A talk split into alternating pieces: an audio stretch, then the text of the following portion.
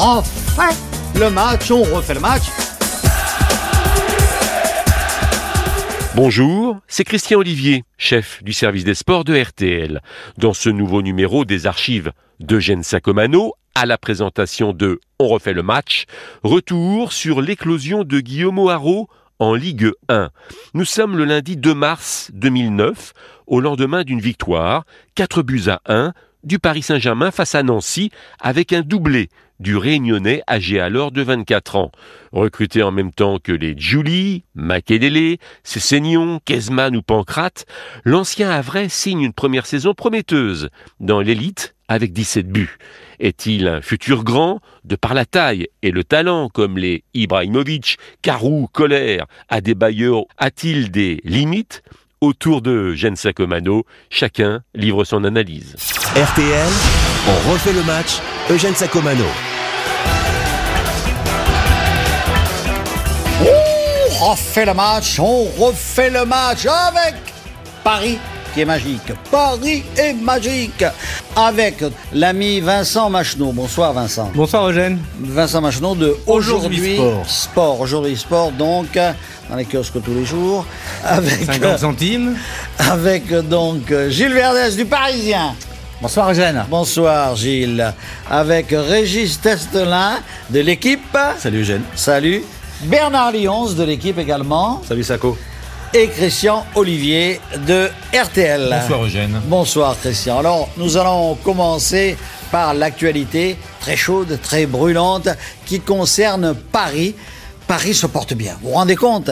Le train arrive à l'heure. On a souvent parlé de Paris parce qu'il y avait plein d'histoires, mais là, c'est la, la joie, c'est bah, la tranquillité, la sérénité. Belle équipe à Paris.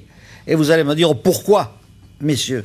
Moi, j'ai une explication, mais je la donnerai après. Alors, Verdez. C'est vrai, d'abord, vous avez raison, il n'y a pas de crise à Paris cette saison. On va pas dire que ça nous manque, mais bon, c'est vrai que c'est un peu. Il y en a une Oui, il y en a Le une. départ mais de Villeneuve. Pas. euh, Oui. Sportivement, c'est ça Mm. l'essentiel. Après tout, les hommes passent et le club est, est pérenne, ça c'est important. Moi, je pense que la vraie raison, c'est le travail sur la continuité de Paul Le Guen qui paye. Ouais. C'est vrai euh, Oui, il y a que ça aussi. Il y a aussi de très bons joueurs, meilleurs que l'année dernière.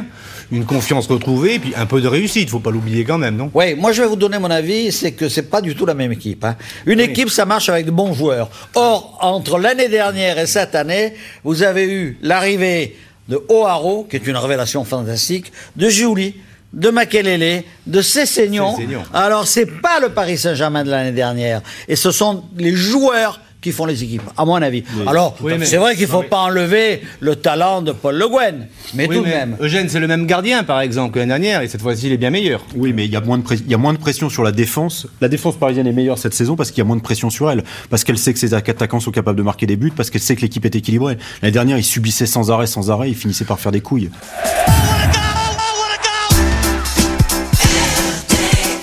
Alors, puis aussi- Lyons, Bernard Lyons. Moi, je partage tout à fait l'avis de Jeanne, parce que l'année dernière, quand tu fais un recrutement, tu prends Digard, Bourillon, avec tout le respect que j'ai pour ces joueurs, c'est absolument pas du même niveau. L'année que- d'avant. Ouais, enfin l'année d'avant. Ouais. C'est pas du tout le même euh, le même niveau que, que des Makelele ou des Cessignon en termes d'explosivité. Il y a quand même une grande réussite de Paul Le Guen, c'est qu'il a trouvé un équilibre d'équipe.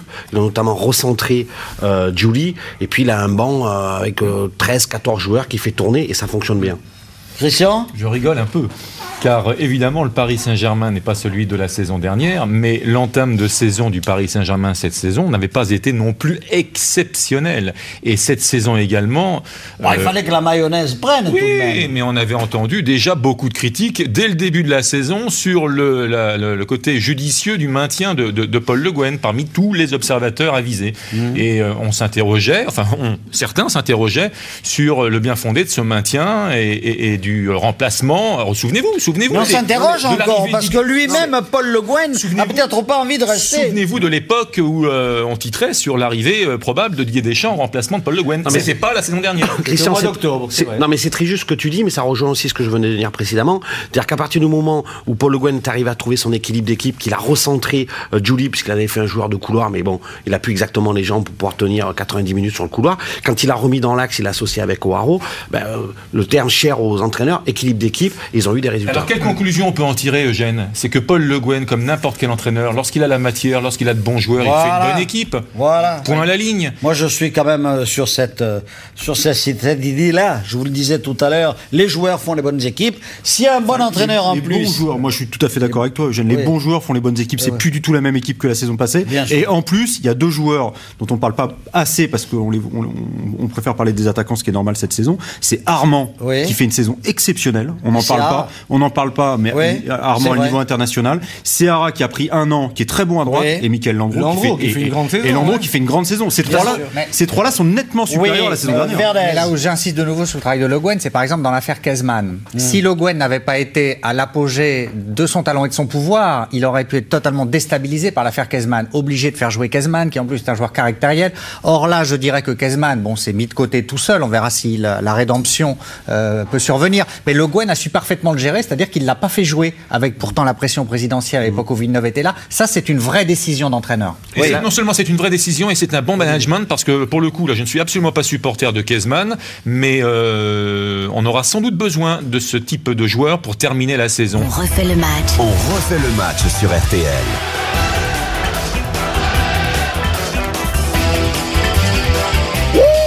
On refait le match, on refait le match. Nous parlions de Paris. On en parle beaucoup de Paris d'ailleurs sur le forum rtl.fr, sur évidemment l'équipe.fr. Dans mon blog aussi, on en parle. Et MSN, Sacomano. Bon. Et on va continuer à parler un peu tout de même de, de Paris, parce que il y a des joueurs sur lesquels on ne s'est pas attardé. Bon, il y a le phénomène Wao. Est-ce que c'est un phénomène? Est-ce que ça va durer? Est-ce que c'est un futur grand? Là, je demande votre avis. Ouais. Testelin Il est grand déjà. hein. Oui. Non, c'est un, c'est un- c'est un tout enfin, top niveau. Raoult. Il est qualifié au match aller contre Wolfsburg, il met les deux buts. Il sort d'une blessure, on pensait qu'il aurait du mal à revenir, il met deux buts contre Nancy. Il est là tout le temps, il est là dans le jeu, il est bon de la tête, il est bon devant le but. Il a très, il, il a très peu d'occasions, Raoult, hein. Ouais, J'ai ouais. j'ai vu une stat dans l'équipe, il tire deux, entre deux et trois fois au but par match, Ouais. ce qui est assez peu pour un Il est, attaquant. il est un peu plus efficace qu'en début de saison. Non mais c'est ça qui est hallucinant chez lui. Parce que vous l'épargnez pas, Vincent, Non mais, hein. non, mais, non mais il a raison Vincent parce que rappelle-toi par exemple le match qu'il fait non à Caen. Oui, oui. à Dornano, il a des occasions extraordinaires. Ça veut dire que ce joueur-là qui débute en Ligue 1, s'il avait eu un minimum de réussite en début de saison, il aurait déjà plus de 20 buts, comme l'année dernière en Progresse, Ligue 2. progresse. Refait le match. Eugène Sacomano sur RTL. Est-ce que ce sera, est-ce que Monsieur Guillaume Ouaro, Guillaume, est-ce que ça sera un futur Carou, le Norvégien, un futur Colère, l'ancien de Dortmund et de Monaco éventuellement, Un futur Peter Croche. Peter Croche aussi. Ouais, un futur. même. Ibrahimovic, Alors, je vais un vous futur dire. Ibrahimovic. Un futur Luca Toni. Un futur Adebayor. On compare avec la taille. Oui. Bah, Ibrahimovic. Il est grand aussi. Hein. oui. Luca Toni. Luca Luca Toni. Non mais ce qu'il y a de bien, Moi, je crois Chamac. que c'est important tout de même. Et alors, dans ces grands joueurs, euh, ces joueurs de grande, de haute taille, de grande taille, il y a aussi une question qui se pose, c'est la technique. Or, lui, il a la technique, comme l'avait Colère au temps de sa bien sûr. splendeur, quand il jouait à Dortmund et quand il jouait dans la sélection tchèque. Pas sur la fin, évidemment, parce qu'il était plus lent et tout ça. Or, moi, je trouve... Et Caro aussi était bon, finalement. il fait des beaux jours, je vous Il a signale. mis un de- but magnifique, Caro, avec Aston Villa ce week-end encore. à Aston Villa. Prends Ibrahimovic aussi, techniquement, c'est un, c'est un phénomène. Oui, mais il est peut-être pas aussi grand que. si, il est si, pareil, si, si, si, Ah ouais. Mais Oaro, Oui. Oaro aussi a la technique, la souplesse. Il n'est pas maladroit. Et en Il n'est plus- pas raide comme pas les raide, il se retourne très vite, contrairement à Peter Crouch par exemple. Et euh, ce qui est intéressant, c'est qu'il a le mental visiblement. C'est-à-dire qu'il arrive de Ligue 2 en L1 et tout de suite il s'adapte. Tout le monde vante son mental, son environnement, donc il peut aller très loin. Reste à savoir jusqu'où. Je pense qu'il peut aller dans un registre comme Kohler, par exemple. Oui, Ce qui m'impressionne, c'est son calme. Il a l'air très sage comme garçon, très, bien conseillé, les pieds sur terre, et ça, c'est, à mon avis, c'est Non, une force. ce qu'il y a de bien, c'est une, pépite pour le football français. Parce qu'on a beaucoup de joueurs dans les centres de formation qu'on a sortis euh, vifs, rapides, puissants, athlétiques, etc. On n'a pas d'attaquants ce, dans ce profil-là. Oui, Et pour l'équipe de Il y en a France. pas, Et non, mais vrai. pour l'équipe de France, c'est Ou ils sont étrangers comme à des bailleurs. Pas jouer seul en pointe. Non, je c'est t'ai pas ça dit pour ça. l'équipe de France. Non, non, là, de là France peut devient. modifier complètement la Bah oui, façon de non, faire. mais oui. Non, mais en même temps. Pourquoi pas O'Haraud peut jouer dans Oui, 3 ou pourquoi 4 ans en équipe de France, c'est pas un Mais, problème. mais, mais dès, dès le mois prochain, euh, mon petit Eh, Régis. mais comment tu, comment tu joues avec lui, Bernard ben, Non.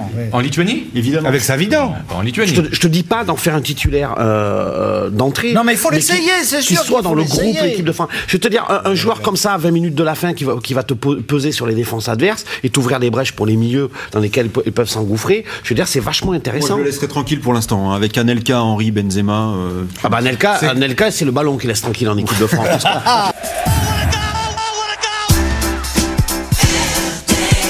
Donc Eugène, Bah oui. O'Haraud a, a- a une technique Christian. formidable, l'agilité extraordinaire, autant de qualités que peu de monde lui reconnaissait en début de saison. Faux, faux. Ah non Non. Il est arrivé avec... ici. il Vincent tout on l'avait dit, auréolé. On n'a jamais dit, on n'a jamais entendu en tout cas qu'il avait un peu les pieds carrés, qu'il avait du mal à se défendre. C'est ce que je viens de dire. De- Oh jeune Mais c'est Jamais On a On jamais- a dit, au contraire, on a souligné que pour un grand gabarit comme ça, Qu'il avait du mal à se défendre. techniquement, il Non, était non, bon. non, je rappellerai Honnêtement, effectivement, sa gestuelle ne m'a pas toujours convaincu. Il a une technique solide, pas très brillante. Il a- solide, c'est- solide. Il a, il a une technique pas très brillante. surtout, solide, mais pourquoi il a une mentalement, c'est men- comment sa couverture de balle, c'est son envergure, là, sa couverture ouais. de balle. Faut aller lui chercher vous le parlez de lui, vous parlez de lui en équipe de France. Bon, la Ligue 1, c'est d'un Ah bon non, niveau, mais la- la- les sélections, c'est autre chose. Désolé, quand même. il est C'est très un, adroit. c'est un Le- autre niveau. Le but qu'il met contre Bordeaux à la deuxième journée de championnat, c'est un vrai but d'avant-centre qui a, de la, qui a du ballon. Il fait contrôle dans la surface. Il. Il a marqué combien de buts Il est l'année dernière en Ligue 2 buteur Et vous continuez à le 26, 27. critiquer. Attendez. Non, non, Le mais. meilleur buteur de la Ligue mais- 1 n'a-il pas forcément une technique formidable, Le- le seul Je sais pas qu'est-ce que tu diras Gignac. Ils sont à la même hauteur. Technique formidable, sans Ah doute. mais pas le même profil. mais tu prends contre Nancy, il marque de la tête, il, marque du droit et il fait une passe quasi décisive du gauche. Ah, Quasi décisive, hein, tu es d'accord avec moi. Le, but de la tête, je vous conseille la photographie dans France Football cette semaine. Je veux dire, il n'y a pas un défenseur de la S Nancy-Lorraine qui saute. Le gardien était complètement à la ramasse. C'est Non, Dans mais la petite surface en plus. restons mesurés par rapport à l'équipe qui se trouvait en face. Je, je te cite juste des Christian. faits. Ah oui, dire, des faits, ça démontre sûr. quand même euh, la tête, pied droit, pied gauche, ça démontre un joueur complet. Basta. Ça, c'est des faits. Combien de joueurs Oui, à Verdez. qui on promettait monts et merveilles se sont effondrés en arrivant à Paris? Souvenons-nous quand même, plein qui viennent de clubs au demeurant prestigieux se sont effondrés mentalement. Comme le Havre. La réussite, la réussite franchement de O'Haraud est hallucinante. Personne n'aurait présupposé ça. Surtout qu'ils ont pris Kesman. C'est-à-dire que lui, il part, il, arrive au PSG en partant dans l'idée que de toute façon, il sera euh, troisième attaquant. Et, et on il lui la pas. succession de Paoletta sur les épaules. Voilà. Tout ça, ils s'en foutent. Ils Oui, ils s'en foutent. Ils marquent. Ça, c'est bien aussi qu'il ait ce caractère-là. C'est là, hein. c'est à ce niveau-là qu'il est impressionnant. Tout passe au-dessus de sa tête, il mène sa petite vie. Sérénité euh, absolue. il n'est pas, Il est pas bavard, il en plus, pas hein. après les médias. Non, mais c'est la simplicité, c'est quelqu'un de bien éduqué. Et- Et grand coup de chapeau au président Louvel du Havre, qui l'a vendu pour 500 000 euros au 800, Paris Saint-Germain. 800, non Ça, c'est ça, c'est du business. Enfin, le match, on refait le match.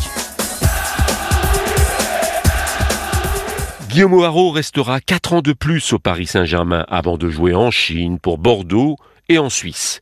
Il sera sélectionné à 5 reprises en équipe de France sans jamais marquer. Merci d'avoir écouté ce grand moment de radio signé Eugène Sacomano. Si vous avez aimé, n'hésitez pas à en parler autour de vous, à le partager.